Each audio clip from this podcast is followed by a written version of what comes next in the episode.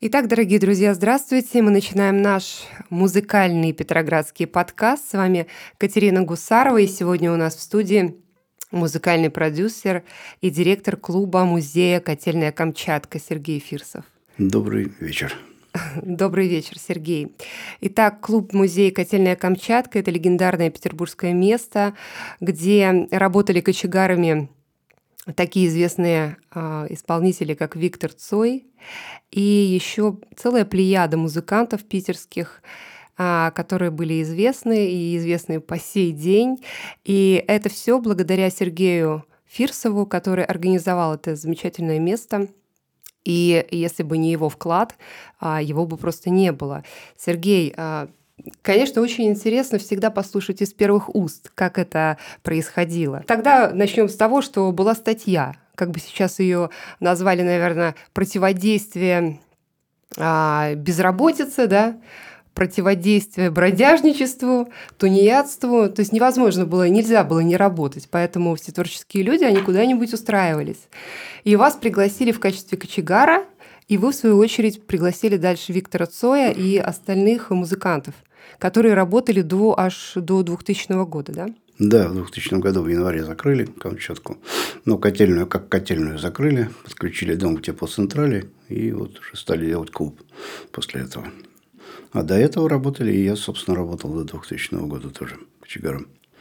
Ну, вы были, значит, вас э, пригласил Анатолий Соколков. Да. А расскажите о нем, об этом человеке. Не буду. Не хочу. Ну, у вас какие-то плохие отношения? Очень. А, очень плохие отношения. Ну, так получилось, что просто я его знал давно, и он работал в этой котельной. А я, так как у меня военная специальность кочегар, я как раз играл работу, уволился из проводников. Четыре года проводником отъездил до этого. И вот пришел, посмотрел и устроился на эту котельную. Угу. Все очень просто. Ну, а далее? Все, и работали. Я работал где-то 89-го, потом уволился, пошел в рок потом уходил, приходил, возвращался, уходил. Ну, в итоге до 2000 года проработал. Все равно. А расскажите, ну вы же пригласили и Виктора Робертовича Цоя, и э, ряд других музыкантов, и вообще людей, которые и музыканты, и просто имеют отношение к питерской тусовке, да, э, э, рокерской. И это целая жизнь, целый пласт. Расскажите, как вы там вообще время проводили? Мы вообще там работали. Ну, и не только. Не, не только, но в основном все-таки работали. Это была вообще работа. Особенно зимой, в мороз. В общем, надо было работать. Все-таки это котельная. Она хоть и маленькая, небольшая, один дом отапливал, но все равно там горел огонь, надо было кидать уголь. Сначала надо убить его на улице, закидать его в отверстие, как бы, ну, туда в подвал, там лопатами наносить в котел, все это дело поддерживать, шуровать, чтобы это все горело. Какой-то нужен для этого все-таки навык, профессионализм. И работа такая. Потом почистить котлы в конце смены. Это довольно грязное занятие, пыльное. И что ни разу не было такого, что вдруг э, кто-то забыл, запил, и вдруг дом остыл. Ну, это я Нет, так, конечно, было такое. Вот Задырил у нас, например, знаменитый основатель группы «Алиса». Пошел на концерт и заморозил стояк, после чего был уволен. Бывало. Но это был единственный раз. Все остальные работали хорошо. Как э, вы, ну вот когда вот уже, значит, дом отключили, да, подключили к центральному отоплению, расскажите про деятельность клуба. Вот как вы его, ну, в клуб превратили, саму эту Камчатку? Котельную? Ну, во-первых, жалко было все-таки уже сколько, 15 лет мы там отсидели к тому времени. Такое место было довольно известное, намоленное, и жалко было его просто бросать, закрыть и уйти было жалко достаточно. Поэтому мы стали собирать документы, ходить по всяким там инстанциям. Это продолжалось там больше двух лет. А потом вот нашли спонсоров, которые нам сделали ремонт и так далее, и открыли клуб в 23 году, о, в 2003 году. Пардон, открыли уже как клуб. И с тех пор, собственно, работаем как клуб. А чем сейчас живет Камчатка? Ну, собственно, это все-таки у нас музей, это не, не стандартный клуб музыкальный, где играют там все подряд, как бы кому хочется. У нас все-таки это ну, более на наших людей зациклено. На Цоя, на Башвачева и так далее. Поэтому ну, чаще всего у нас играет их музыка. Вот иногда и все-таки играют молодые люди, но у нас приходит, к сожалению, такой народ, который, кто бы там ни пел, все начинают орать Цою давай. И это как бы очень большая проблема угу. для развития клуба как музыкального клуба. Ну да, зато это отрада для фанатов. Ну, да. Это их дом, можно сказать, да, место, куда они э, стекаются со всех концов э, земного шара.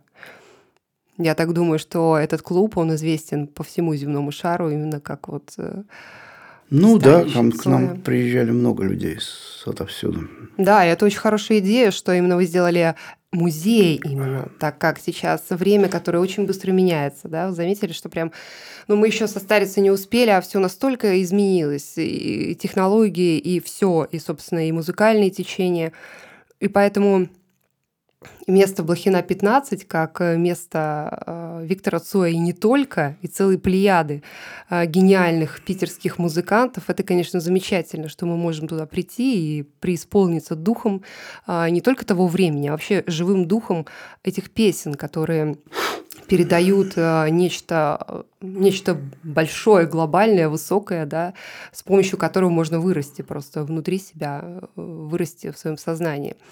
Поэтому это прекрасно. И были ли у вас какие-то возможно, нападки на то, чтобы как-то этот клуб убрать, потому что он же, насколько я знаю, ни на чем, ну, жиждется просто на каких-то словесных договоренностях, да? Ну да, мы это работаем, мы работаем официально, клуба нет никакого, ни клуба, ни музея.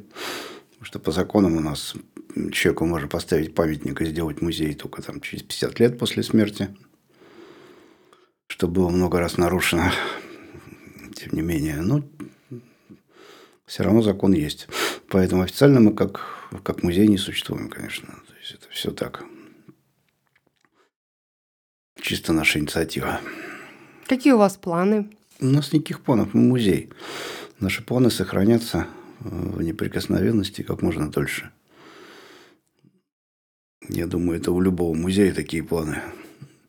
Не закрыться. Все работать и работать. Вот я уже свыклась с тем, что и приняла это, что а, когда читаешь стихи очень сильные, литературу, да, и рисуется образ, некий образ героя, да, человека, который это создал. И после встречи с ним реальный, есть такой когнитивный диссонанс очень часто, такое несоответствие. А, вроде бы ты понимаешь, вот есть человек, он написал э, совершенно сильные, гениальные стихи или там произведения. Но в реальной жизни он может вести себя по-другому, не, ну, не соответствовать тому, что он передает. И я такое видела очень часто. А вот вы, как э, реальный человек, который э, знает э, этих людей, на которых, ну, просто, не знаю, молились миллионы, да, фанатов и до сих пор. Вот Цой, он каким был? Он соответствовал герою этому? Или все-таки это была какая-то другая личность? Не, абсолютно соответствовал. При том, что он никакого героя себя не корчил, но он был просто очень хорошим человеком с большой буквы. Очень спокойным, очень веселым, абсолютно стабильным, всегда выполняющим свои слова. То есть э, в этом смысле к нему не подкопаться абсолютно. Но никакого героя в жизни он из себя не строил, конечно. Просто был человек такой с большой буквы. Таких как бы редко встречаешь. Ну, видите, э, человек с большой буквы – это и есть герой. Да, человек, ну, как я считаю, этот человек должен быть обладать достоинством, да, вот у него какие-то есть моральные принципы свои, которые он, он не поступится, да, несмотря ни на что. Вот это все присутствовало? Вы-то да, лучше да. всех знаете. Ну, почему я лучше всех? Я не самый близкий был к нему человек, но все-таки были очень хорошо знакомы. Да, да, такой был. Абсолютно свой за базар всегда отвечал.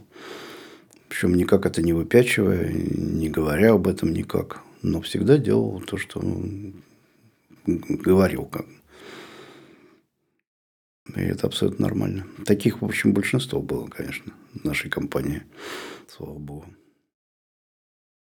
Расскажите про свою деятельность. Вы же очень много, ну, я знаю, что вы продюсировали очень многие команды. Как вы, Ну, чем вы я, сейчас занимаетесь?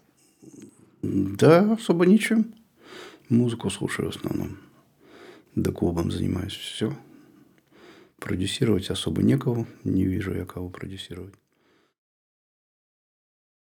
А как вы относитесь э, к современным реалиям, вот э, к нынешнему времени? С одной стороны хороша, с другой стороны отвратительно. Вот и все, собственно. Живем потихонечку. Наше дело жить, выжить. Никаких других задач у нас нет, как у музейных работников. Потому что я жил там при советской власти, э, учиться я не хотел, инженером я быть не хотел. Дедушка мне завещал не ходить в начальники, не ходить в партию, не ходить в начальники. И я так и жил. Работал на простых работах, проводником, кочегаром. Выше не стремился. Как мне недавно какая-то фанша написала, ну что, вот Камчатка это типа твоя высшая, к чему ты вот, не к чему тебе стремиться. Я говорю, ты не понимаешь, я на своем месте, я занимаюсь своим делом, и это высшее достижение. А вот ты явно занимаешься не своим делом, потому что критикуешь других, сама не реализовав себя никак, ни в какой мере. А для меня это абсолютно нормально, да. Кочегарка для меня высшая точка моей карьеры. И замечательно. Я, честно, и об этом никогда не мечтал. Ну, как вы познакомились с Цоем? Да, как обычно, как со всеми в Сайгоне или в рок-клубе, сейчас уже не, не вспомнить.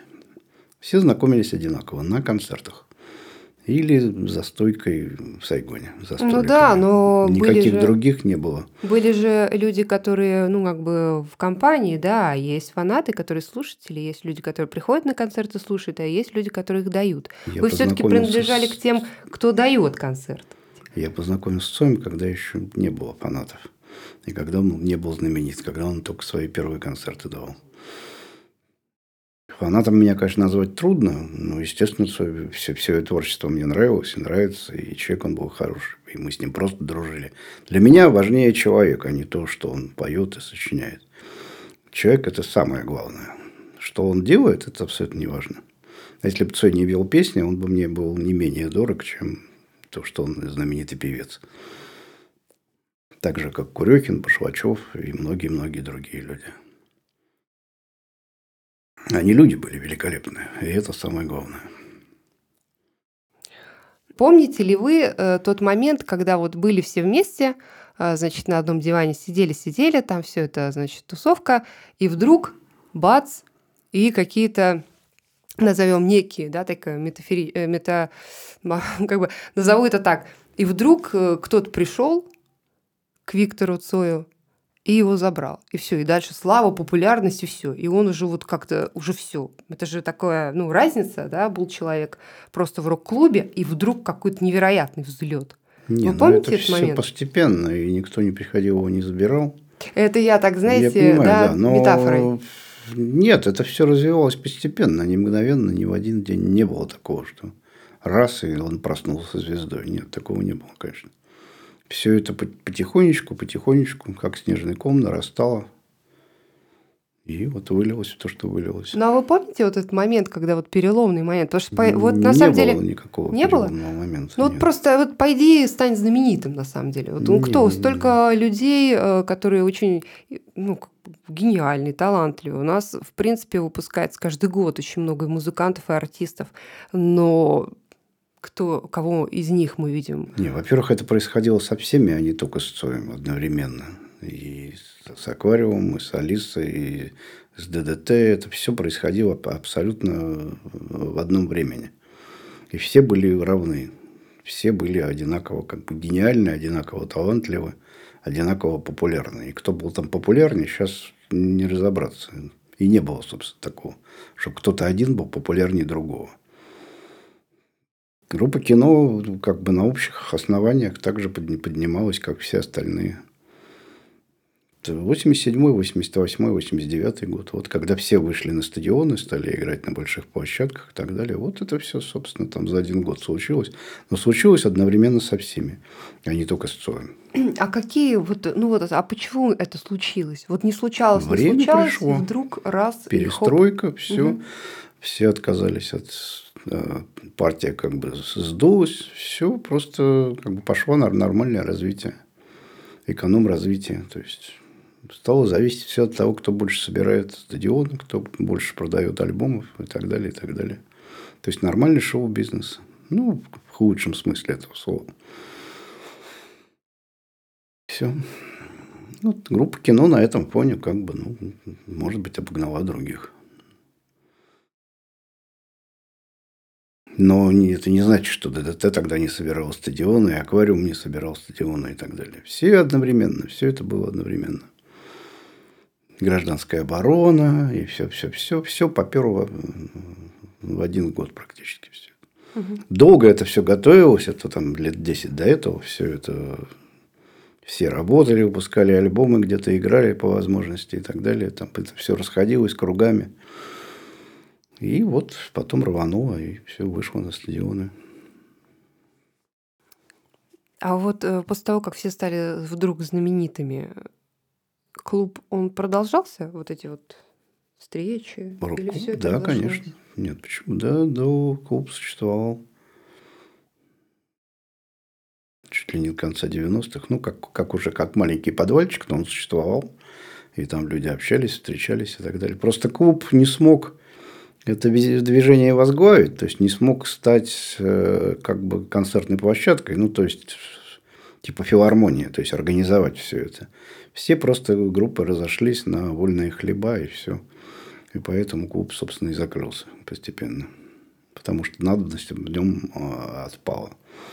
А если бы он как-то продолжал это делать, как и раньше, только уже там с какой-то финансовой подоплекой, тогда бы, я думаю, до сих пор бы существовал замечательно. Ну вот не смог. Фильм Рашина Нугманова «Игла». Если бы я ее переводила на язык там, метафор, то мне видится, что герой Виктора Цоя – это, ну и, конечно же, герой времени, да, девушка, которой он, которую он пытается спасти от наркозависимости, это как общество наше. И там герой есть э, Александра Ваширова, да, который в какой-то момент, ну, он там вообще так вот появляется, такое ощущение, что он олицетворяет власть, олицетворяет некие, там, некое начальство, которое всегда есть, да, везде. И вот герой, который Артур, а, который, ну, как бы снабжает э, наркотическими веществами Дину, девушку, это как некое третье такое зло, которое а, имеет власть над властью, да, власть над начальством. И вот это зло, оно а, развращает общество, а, его убивает ядами, да. И герой Цой с этим борется. Он пытается эту Дину вытащить куда-то, они едут там к, некому морю такому названному, да, и он там пытается ее спасти от наркозависимости – в итоге у него вроде это получается, они приезжают обратно. И там, когда лицом к лицу он э, с этим Артуром, который олицетворяет, в моем понимании, вот это зло, а, сталкивается, его Артур пытается в какой-то момент на свою сторону приманить, сказать, что ну, давай вот вместе будем, вот вместе, вместе. И в конце э, вот эта сцена легендарная, где э, он идет по заснеженной аллее, и некий человек в сером, назовем его, ну, типа Артур, не Артур, это не совсем понятно. Там, ну, мы понимаем по образу, что это одна, а, один образ, да. Он говорит ему, можно прикурить, Цой оборачивается, зажигает зажигалку, тот прикуривает и наносит ему смертельные ранения. И вот у меня такое ощущение, что вот как бы это некое такое зло, оно прикурило от этого героя, от его творчества прикурило и воспользовалась им, как будто бы. И Цой, что очень немаловажно, он не падает, а тоже прикуривает, идет дальше, и он не падает, он идет дальше к Дине, который в моем понимании олицетворяет общество, а, идет к Дине, которую он будет дальше спасать. И вот получается так, что вот это, этот путь а, Виктора Цоя, он до сих пор существует, и благодаря Камчатке, и благодаря вам в том числе. И спасибо, что вы продолжаете это дело. Как вы глубоко копнули. Ну что ж, будем встречаться в клубе «Камчатка», будем преисполняться духом а, песен и будем жить, осознавать, каждый, конечно, в меру своего понимания, в меру своих возможностей. Спасибо. Да вам спасибо. Как вы вообще? Да ничего. Нормально все с настроением, с делами? Да нет, какое тут настроение, какие дела. Вот запретят Виктора Цоя со дня на день, все будет понятно.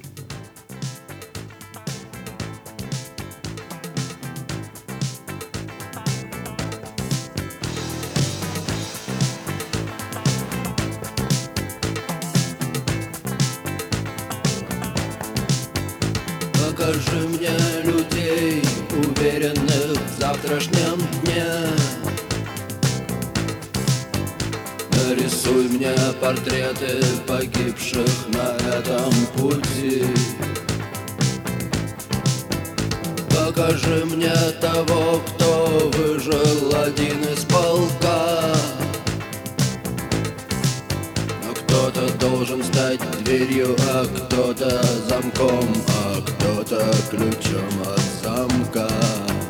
Земля. Небо. Между землей и небом война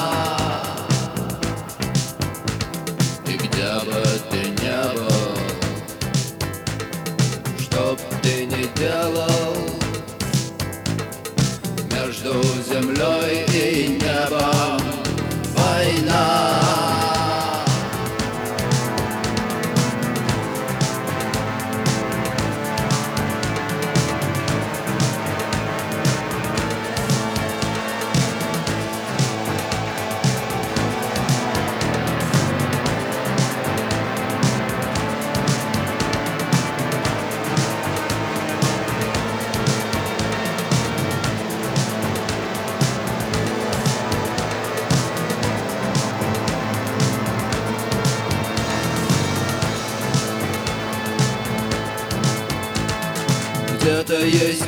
люди, для которых есть день и есть ночь. Где-то есть люди, у которых есть сын и есть дочь. Где-то есть люди, для которых теорема верна. Но кто-то станет стеной, а кто-то плечом, под которым